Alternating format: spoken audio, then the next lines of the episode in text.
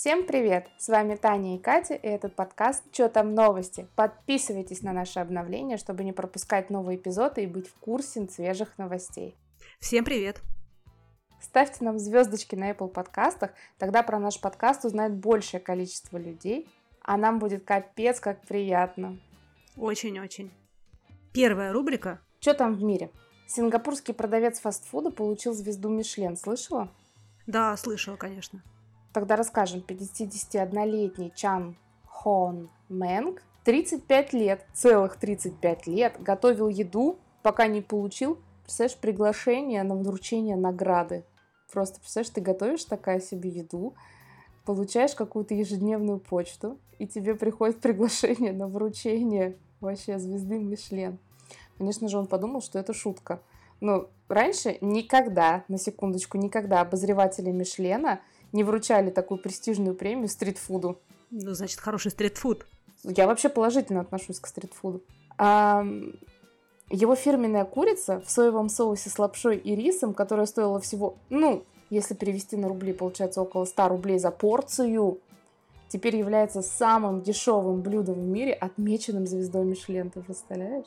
А давай еще напомним, что такое вообще звезды Мишлен. Mm-hmm. Ну, как бы все знают, конечно, но в целом, что одна мишленовская звезда это очень хороший ресторан в своей категории.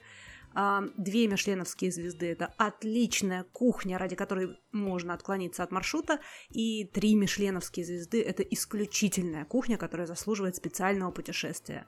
Вообще, почему речь э, связана с путешествиями? Потому что все справочники Мишлен, в которых отмечают рестораны высокой кухни, ведут свою историю от справочников для автомобилистов, которые начала выпускать э, в 1900 году компания Мишлен, которая производила автомобильные шины тот самый мишленовский человечек, помнишь, что это да, да, первая такой... ассоциация э, в фильме «Охотники за привидениями». Да.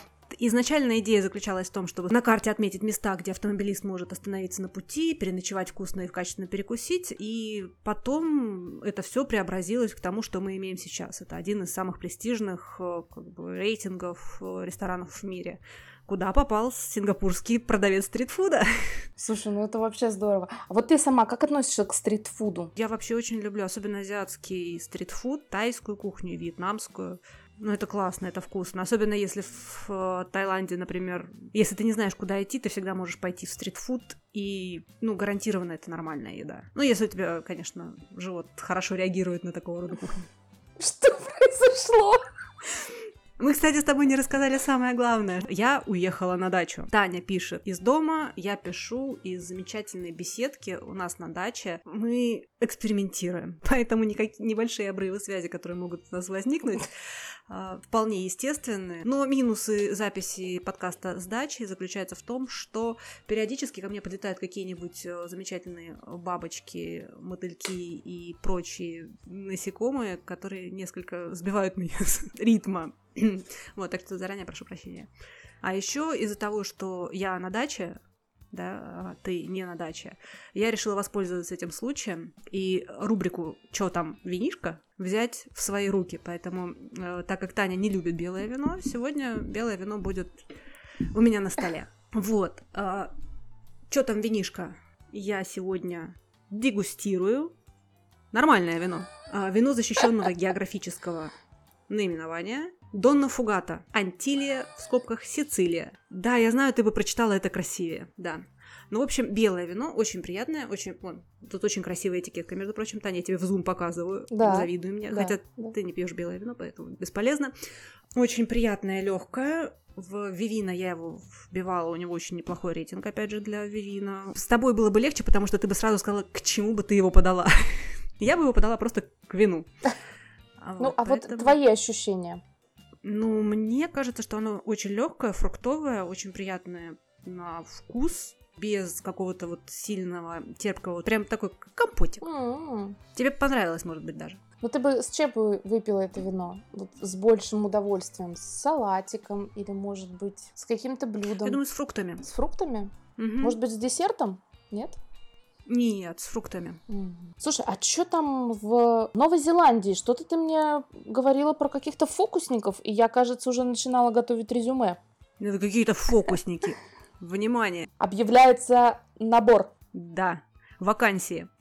А, речь шла о штатном волшебнике в городе Крайстчерч в Новой Зеландии, а, потому что текущий штатный волшебник сейчас уходит на пенсию. Поэтому, если вы мечтаете о необычной работе, стоит обратить внимание, что там есть вакансия, где ищут волшебника. Сейчас эту должность занимает Иан Брэнкбери Ченнел, но он собирается на пенсию, по-моему, ему 80 лет, не, 87 лет, прошу прощения, и необходимо срочно найти достойную замену. Трудоустройство при этом, прошу заметить, официальное. Среди основных задач э, принимать активное участие в местных мероприятиях и развивать туризм. Также предстоит э, встречать делегации и высокопоставленные лица. Я думаю, Таня, у тебя все в резюме подойдет-то. Я да. Важно располагать к себе гостей, дарить им сказку и впечатлять своей доброй магией. При этом, прошу заметить, волшебник будет получать, внимание, 10 400 долларов в год. Это хорошие деньги. Ну, тем более в Новой Зеландии. Вообще хочу в Новую Зеландию. Ой, там очень красиво. Я все время, знаешь, смотрю, как многие travel-блогеры, я подписана на многих travel-блогеров, и очень многие из них побывали уже в Новой Зеландии, и это очень красивые места. Это просто невероятное что-то. Там все очень живописно и очень инстаграмно. Да-да-да, у меня бывшая коллега тоже ездила в Новую Зеландию, и она показывала фотографии, я делилась впечатлениями. Это очень интересно, это потрясающее место, это вообще, вот, наверное, одно из таких а, так называемых Dream Destination, да, это пунктик на карте, где я хочу побывать. Угу. Слушай, а расскажи, пожалуйста, а что там в музыке новенького? А самые последние новости что вышел новый альбом The Killers. А, группа, кстати, должна была выступить на московском фестивале Парклифф, который, естественно, тоже перенесен на следующий год. А, альбом The Killers, ну, я просто их люблю, поэтому я в курсе о том, что он вышел, этот альбом. Альбом классный, в лучших их традициях, поэтому там 10 треков, он не длинный, не нудный. Ну, реально он такой абсолютно закиллеровский. А, я ходила, кстати, на Парк Лив, я не помню, сколько лет тому назад это было, где The Killers тоже были хедлайнерами. Они очень крутые на сцене. Вот вживую они бесподобные. Так что посмотрим, может быть, в следующем году я выберусь, если коронавирус все не загубит в очередной раз. А вторая новость это та самая, которую мы с тобой анонсировали, по-моему, в прошлом выпуске, по поводу того, что Сашина любимая группа BTS, которая BTS, выпустила все-таки вот сегодня как раз э, сингл свой «Динамит». Клип классный, мальчишки там такие зефирки, вот этот, знаешь, постельные тона, очень такой бодренький, красивенький и визуально, и на слух. Чем новость интересная, это англоязычный сингл, то есть корейцы поют на английском. Покажи Алисе, может быть, ей понравится. Наверняка. Но я сейчас, вот знаешь, я ничего нового сейчас не слушаю. То есть у меня есть такая тенденция, если вдруг я смотрю какой-то фильм или сериал, я полностью погружаюсь вообще в, в целом в этот сериал, я слушаю музыку, которая относится к этому сериалу. Но сейчас не будем забегать вперед, что я сейчас смотрю и пересматриваю, да, это у нас к «Что там в кино?» а, Рубрика «Что там в кино?» а В кинотеатрах вышел фильм «Поезд в Пусан 2. Полуостров». Это южнокорейский триллер, ужас и боевик. Ты смотрела первую часть? Вот я как раз посмотрела только относительно недавно, ну, где-то примерно месяца три назад я посмотрела только первую часть. Ну и как тебе? Очень захватывает. Во-первых, там опять вот эти все темы, которые проводятся линии с маленькими детьми, а после появления у меня Алисы я вообще очень тяжело смотрю фильмы ужастики с маленькими детьми. Ну и, в принципе, он, кстати, был в подборке Иви, который относился к всяким вирусным, как раз когда началась пандемия коронавируса, он очень там стал анонсироваться. А, ну да. Как раз вот в этом вот ковид и прочее. Вот посмотрите «Поезд в Пусан». Хороший фильм, но я, если честно, не понимаю, про что может быть вторая часть. Первый фильм мне очень понравился, а трейлер второго фильма меня несколько, честно, он вызывает у меня некоторые опасения. По описанию того, что нас ждет. А, в фильме через 4 года после вспышки страшного вируса, то есть события происходят после событий первой части, что логично, так как это вторая часть, да, вирус э, Южная Корея сдержать не смогла, и то, что осталось от страны, находится в блокаде, а полчища зомби разгуливают по всему полуострову. И далее бывший военный Хан Джон Сок в составе спецотряда отправляется в закрытую зону, чтобы отыскать припрятанные деньги. И ему предстоит пробираться по жуткому миру, где помимо означенной угрозы опасность представляют и люди, устраивающие жестокие игры на выживание. Тут уже по описанию становится ясно, что к первой части, наверное, отношение имеет только вот сюжет о том, что зомби-апокалипсис и все такое. Трейлеры соответствующие, то есть это такой уже прямо экшен, то есть это не вот драма, которая была в первой части, да, это все таки Первая часть, она реально была не столько ужастики, сколько вот это была социальная драма, я бы даже ну, сказала. Да, да.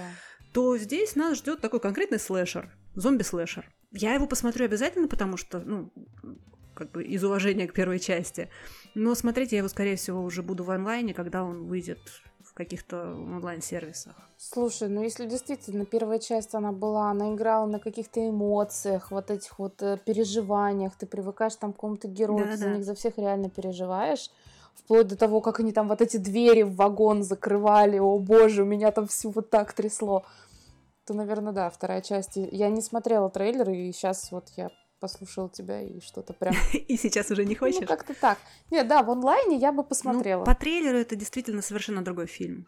Угу. Ну, странно, да, конечно. Мне кажется, знаешь, вот э, часто встречается такой момент, то что если первая часть удалась, и режиссеры, продюсеры, ну там все люди, которые заинтересованы в дальнейшем продолжении, начинают снимать вторую часть, которая угу. не вполне логичная с первой, то это зачастую получается, знаешь, ну, грубо говоря, так скажем, да, высасывание из пальца какого-то сюжета, какой-то линии, и как-то уже не очень. Иногда даже, знаешь, возникает такое ощущение, что вот лучше бы не делали по чесноку. Если кассовые сборы, ну так Стоит ли этим портить ощущение от фильма первого, потому что это все накладывается, знаешь, такими слоями да, уже, именно. и получается как-то, прямо скажем, не очень. Ну, посмотрим. Тут единственное, что э, могу сказать в защиту создателей, это то, что может быть идея неплохая в плане создания совершенно другого жанра. А, то есть они продолжают историю, да, они делают условно такую вселенную вот этого вот южнокорейского зомби-апокалипсиса. А, вот эта первая часть была такая социальная драма, сейчас они делают зомби-слэшер. Насколько я поняла, в кинопоиске, если зайти на страницу фильма, там есть еще один э, какой-то фильм или что-то там. Может, они потом комиксы еще будут какие-нибудь делать, или мультики, или еще что-нибудь, или сделают там ромком какой-нибудь. По-моему, зомби-апокалипсисы уже использовали во всех возможных ракурсах, включая Джейн Остин и зомби. Ну, посмотрим. Да. На Netflix вышел новый документальный сериал, посвященный видеоиграм. Называется High Score. Сериал состоит из шести серий и рассказывает о золотом веке видеоигр, собственно, когда и создавались все культовые проекты. А там всего-навсего 6 эпизодов. Первый эпизод посвящен созданию Space Invaders Pac-Man и индустрии игровых автоматов. Я понимаю, что ты сейчас опять выключишься, потому что это ну, вот как бы совершенно не совсем из области твоих интересов, но тем не менее. А, мужу потом расскажешь. Хотя нет, он нас слушает. Вот, Андрей, привет. А второй эпизод рассказывает про э, NES, это Nintendo Entertainment System, и монополию Nintendo в целом. Третий эпизод посвящен ролевым играм, а также становлению игровых компьютеров как таковых. Четвертый расскажет про появление Sega и вообще своей консоли с Соником и его противостоянию Nintendo. И еще немного про спортивные симуляторы. Пятая посвящена Mortal Kombat и наболевшей теме жестокости в играх. Ну и шестая про шутеры. Вообще очень интересно посмотреть, вот мне лично, как игроку со стажем последней пары десятилетий где-то, который не особо в теме того, как все начиналось. Кстати, ты знаешь, что Дэнди это китайский клон Nintendo? Нет, я первый раз об этом слышу. А у тебя было Дэнди в, детстве? Да, де- Дэнди у меня было. Ну, Дэнди, мне кажется, был у всех. Так вот, Дэнди, на самом деле, это китайский клон реально существующей Nintendo консоли. А, просто Nintendo в тот момент решила, что Советский Союз и постсоветское пространство это совершенно неинтересный рынок, и вообще не стали сюда выходить и что-либо делать. Поэтому наши товарищи подсуетились и быстренько нашли китайский клон под названием Дэнди и запустили его на российском рынке, который очень даже неплохо выстрелил. Как ты можешь себе представить, с учетом того, что, по-моему, у всех абсолютно были Дэнди в детстве. Ты видела новый логотип нового Бэтмена? Честно, я его даже не видела. Кстати, мы с тобой еще не обсудили вообще Бэтмена этого. Каковы твои ставки на Роберта Паттисона? Справится он или нет? Нет. Ты Паттисона любишь? Честно, не очень. Паттисон это для меня, например, это какой-то, знаешь, ну, не, не самый, прям скажем, эмоциональный актер. Не то чтобы я очень любила эмоциональных актеров, но тем не менее, как-то прям Паттисон не лежит у меня душа к нему, прямо скажем. Особенно после фильма «Сумерки». Господи, «Сумерки» это было вообще за просто начало его карьеры. Нет, я потом смотрела очень много фильмов с ним. Но все равно как-то не зашел он мне. Я больше люблю каких-то актеров, у которых как-то эмоции считываются. Просто для меня лично Паттисон это какой-то актер одной роли. Ну, не знаю. Хоть и даже, кстати, знаешь, часто про вот таких актеров одной роли говорят, что типа вот там он одну роль сыграл, и потом он все время в ней сживается. Но тем не менее, а, Гарри Поттеру, наш, моему любимому Дэниелу Редклиффу, все-таки удалось выйти из роли Гарри Поттера. И он потом сыграл во многих фильмах абсолютно какие-то диаметрально противоположные, я бы сказала, роли. Но очень классно сыграл. Ты, кстати, смотрела «Пушки Акимба»? Да, да, да, да, да, у которого пухи были к рукам приклеены. Да, смотрела. О, отлично он там справился. Он здорово там справился. И, между прочим, я тебе сейчас скажу фильм, в котором он играл. Мне безумно понравилось, если я... Ну, я говорю, я очень плохо помню название. Угу. Про джунгли, что ли, какие-то. Где-то он там был. А, так фильм называется «Джунгли». Точно. Мне он очень понравился, этот фильм.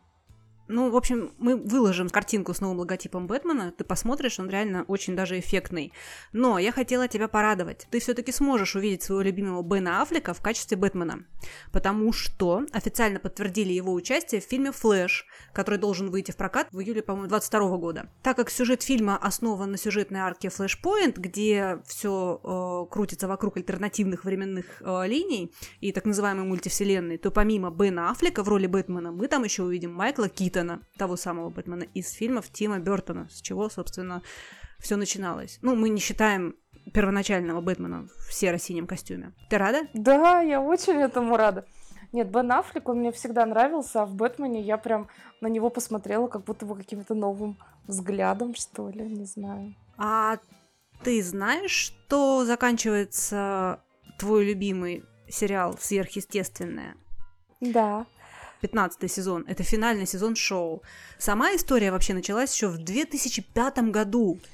И ранее представители телеканала уже сообщили, что у проекта не планируется ни продолжения, ни спин -оффа. Я не только знаю про это, я еще горюю об этом, особенно после того, как ты мне об этом сказала. И, кстати, я действительно, как чувствовала, начала несколько недель назад пересматривать этот сериал, и сделаем небольшую отсылку к что там музыка. Вот я хотела сказать, что я если смотрю что-то, я очень погружаюсь в это, и вот даже сейчас, смотря сверхъестественное, я слушаю музыку вот это вот в стиле Дина Винчестера, да, это что-то там из ACDC, Deep Purple, такое вот. Ну, саундтрек там, правда, хороший.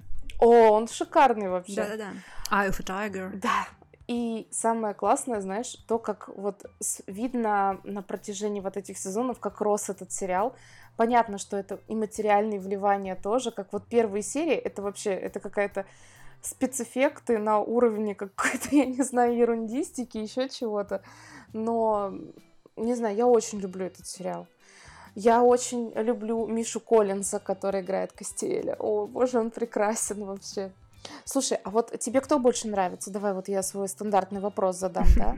Дин или Сэм? Слушай, с учетом того, что я э, завязала с этим сериалом где-то в сезоне, по-моему, на седьмом, в принципе, мне всегда нравился Дин, потому что мне нравилась его улыбка. То есть мне не в качестве героя он нравился, а в качестве, скорее, вот типаж, что ли, мне нравился больше Дина, и у него потрясающая улыбка. А тебе кто нравился? Слушай, ну вот если выбирать конкретно из этих двоих, то, наверное, да. Вот тут я с тобой соглашусь, Дин, его манеры мне нравятся, мне нравится его какая-то самоуверенность. Сэм, он все-таки, хоть и он в сериале прослеживается как младший брат. Зануда он. Да, он жуткий зануда.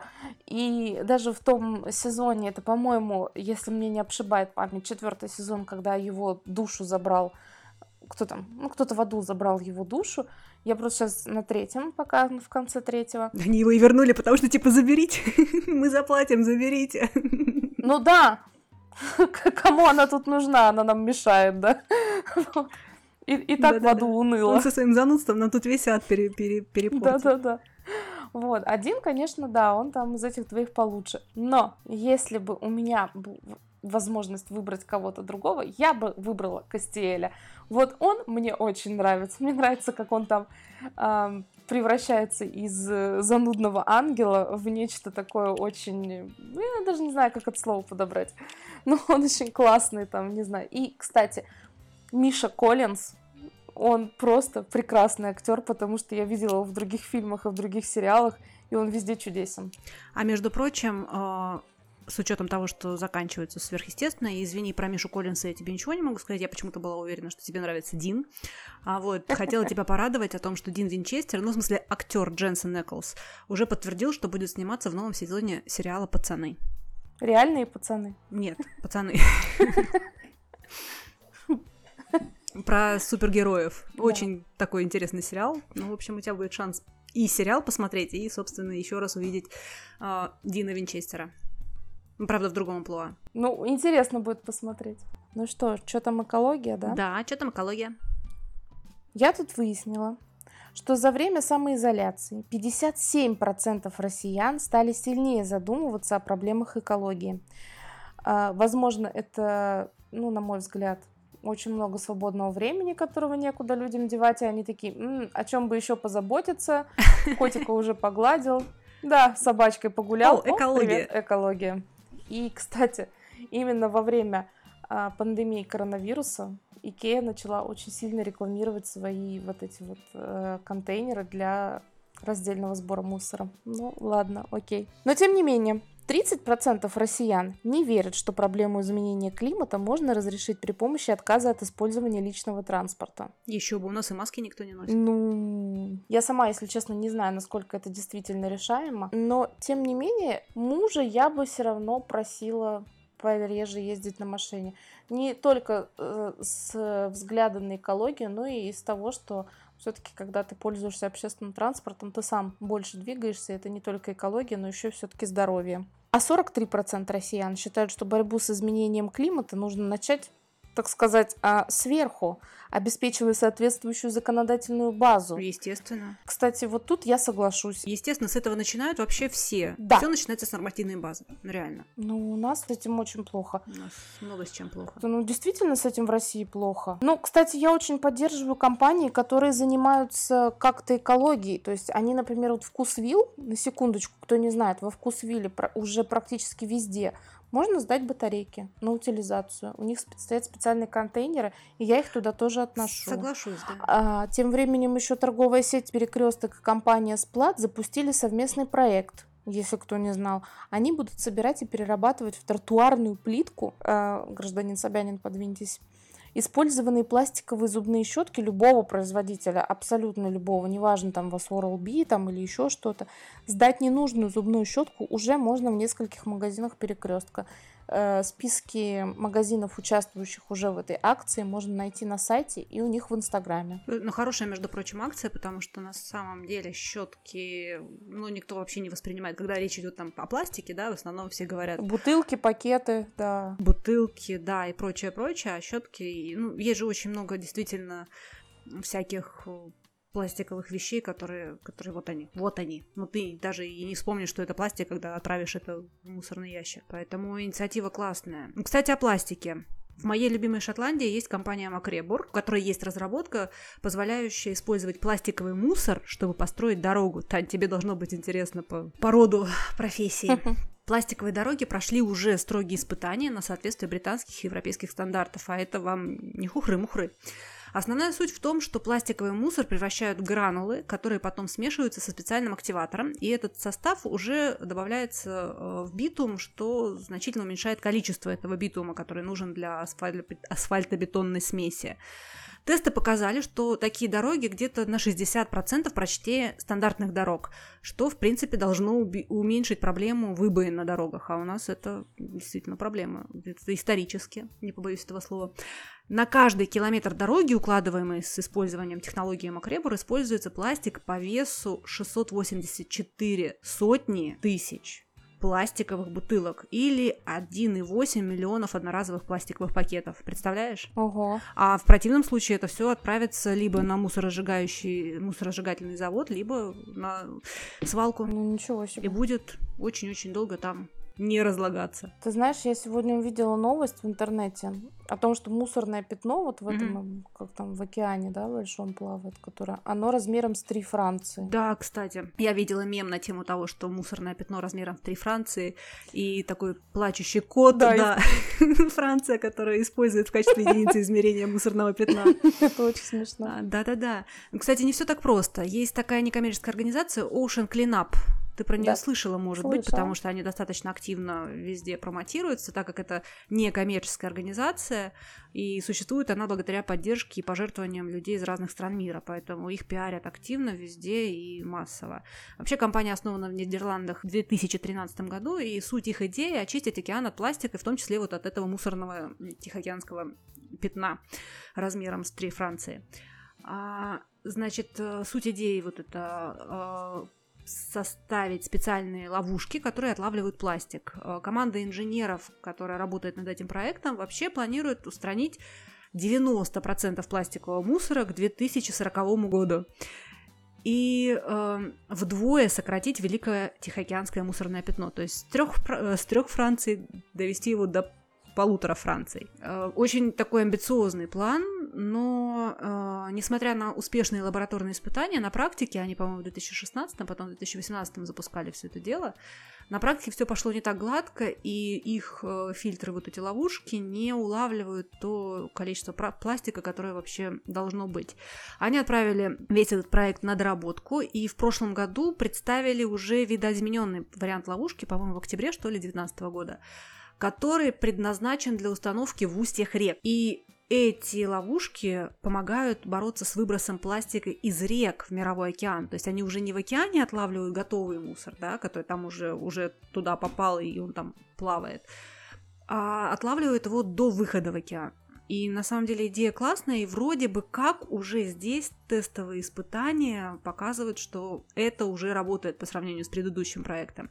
Но полноценный запуск был запланирован на сентябрь этого года. Я видела в соцсетях информацию о том, что вот-вот они вот готовятся, готовятся, но пока я не видела ну, точной даты и вообще какие планы, и когда это будет запущено. Но вроде как они не отменяли, вроде как вот в конце этого года должны этот пилотный полноценный запуск проекта сделать. Посмотрим. Но я читала много мнений на этот счет. Кто-то, как обычно, обвиняет э, создателей этой, этого проекта в, э, в шарлатанстве. Кто-то говорит о том, что просто, ну, очень сложный на самом деле проект и не так э, легко его реализовать. И частично очень много, в том числе научных подтвержденных данных о том, что вот этот их проект именно с ловлей пластика в устье реки должен сработать. Но посмотрим, может быть, сработает, и это будет очень круто. Слушай, ну это правда на самом деле очень круто, и я бы сказала, это прям прогрессивно, потому что то, что люди раньше вообще не задумывались о том, сколько они отходов копят и ничего с этим не делают. Я часто читаю про то, как э, многие студенты и, так сказать, молодые умы, да, находят различные способы не то чтобы даже утилизации, а как это ре- рецикла, да, отходов, пластика и прочего того, да, что переработки. переработки, да. Это, это прям у меня такую гордость вызывает. Думаю, господи, неужели на самом деле что-то с этим можно сделать? Потому что это очень круто. Все начинается с маленького, все начинается э, из э, мироощущения, мировосприятия, когда ты вот читаешь о том, что да, в океане есть мусорное пятно, ну что, ну Тихий океан, где я, где Тихий океан, да. Но когда ты понимаешь, что, в принципе, Мгм. Тихий океан это мировой океан, а когда ты еще читаешь про информацию о том, что медики или кто там, исследователи обнаружили, что вот микропластик, он есть везде, да, но он есть в человеческом теле, печень, почки, э, уже обнаружили, что вот этот нанопластик есть у тебя в организме, потому что ты пьешь эту воду, ты ешь эту еду и так далее и тому подобное. То есть, когда ты это понимаешь, то, естественно, ты уже начинаешь действовать. Ты начинаешь сортировать мусор, ты начинаешь искать, куда отнести эту зубную щетку, чтобы она была не в мусорном вот этом вот полигоне, да, а чтобы из нее сделали что-то другое.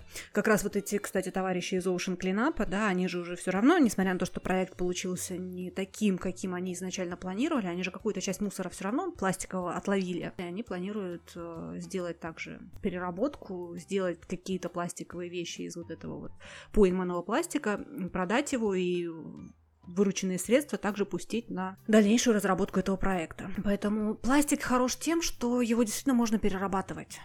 Пусть не весь, но с ним можно что-то делать, пытаться делать, как вот добавлять вот этот пластиковый мусор, да, в, в битум для того, чтобы дороги строить. Ну, ну, много вариантов, люди над этим работают, люди придумывают, люди изобретают, люди что-то делают. И это действительно круто, я с тобой согласна. Я вообще очень, не то чтобы я прям а, так сильно забочусь об экологии, как Грета Тунберг, которая посвятила, по-моему, этому всю свою уже жизнь, да, вот, но я со своей стороны, конечно, стараюсь что-то делать. Да. Ну что, будем закругляться? Да, уже пора. Так, мы заранее извиняемся за качество звука и содержание, возможно, подкаста, ведь мы его пишем дистанционно. Подписывайтесь на наш инстаграм. Чё? Нижнее подчеркивание там, нижнее подчеркивание новости. Инстаграм Кати. Кати Сарк. А также мой аккаунт Африка, нижнее подчеркивание Hello. Есть группа ВКонтакте, одноименная Чё там новости? Ставьте нам звездочки на Apple подкастах и пишите свои отзывы. Мы каждый раз с трепетом следим за статистикой, радуясь каждому новому слушателю. Нам очень приятно, что вы нас слушаете, и вам интересно послушать. Это да. И мы рады, что мы не одни, когда мы это все рассказываем, потом вы это слушаете, и вы как бы с нами. У меня на самом деле такое ощущение, что мы просто сидим с людьми и просто с ними болтаем. Это так здорово. Да, еще и вино советуем. Кстати, вино нормальное. Ну так вот ты его сейчас распробовала, и вот что ты про него мне скажешь? А, Что я тебе про него скажу? Приятное очень вино. Нормальное вино, да? Ты знаешь, оно лучше, чем нормальное. Я ему поставлю 4,5 бал- балла на вивина. Оно хорошее, оно очень приятное, оно легенькое, оно такое вот летнее. Очень приятное летнее вино. Ну, учитывая, что оно белое, я просто поверю тебе на слово. Ну, правда, одно из лучших белых вин, которые я пила за последнее время. Это высокий балл для тебя. Нормальное. Ну что, всем пока. Обнимаем, целуем. Всем пока-пока. Пока.